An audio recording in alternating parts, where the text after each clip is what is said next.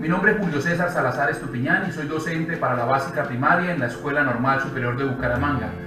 Los cuentos que realizo son de mi autoría y son basados en experiencias que he tenido a lo largo de mi trabajo como docente.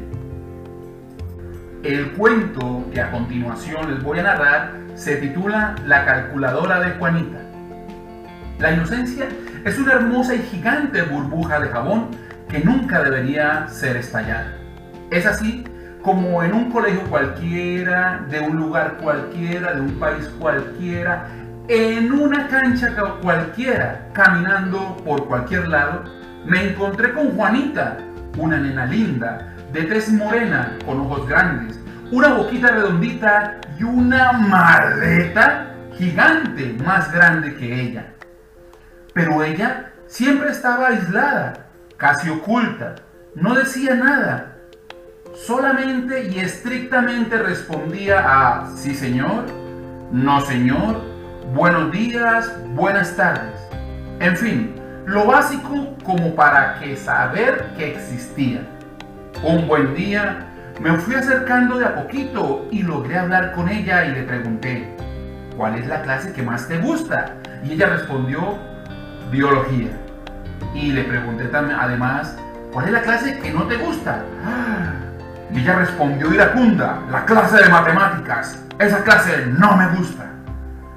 En ese momento le di un discurso de ánimo, diciéndole lo hermoso, lo bello, lo espectacular que es la matemática y lo importante que es para la vida. Pero aún y con todo eso, la respuesta de esa niña hermosa era la misma. No me gusta la clase de matemática, la odio. Un día, de pura casualidad, dejó caer su bolso, su gigante bolso, repleto de libros, y me di cuenta que había una calculadora pequeñita, destrozada, vuelto añicos, como si la estuviera, si la hubiese mordido un perro. Dije, wow, es por eso que está triste, de pronto su calculadora no sirve. Y así pasó el día. Pasaron otros días más, pasó un mes más, y cuando la vi, le entregué una calculadora. Y oh sorpresa, ella la tomó en sus manos y la estrelló contra el piso. Salí corriendo tras ella para pedir una explicación y con lágrimas en los ojos, ella me dijo, ya, deje de molestar. Yo no necesito eso. Yo no la quiero. Yo era feliz con mi calculadora. Yo era feliz.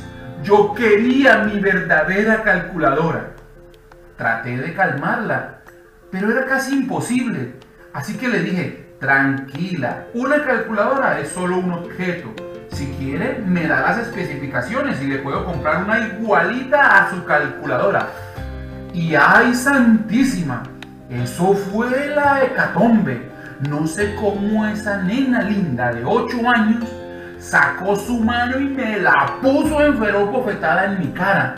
Estallé en cólera e incluso le dije qué era lo que le estaba pasando.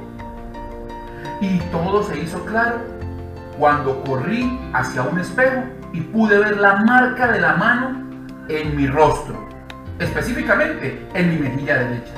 Y la verdad, no podía creer que era la marca de la mano izquierda de una niña de 8 años que le hacían falta tres dedos. Fue en ese momento que comprendí que nunca podría reemplazar la calculadora de Juanita, ya que le hacían falta tres dígitos irreemplazables, el índice, el corazón y el anular.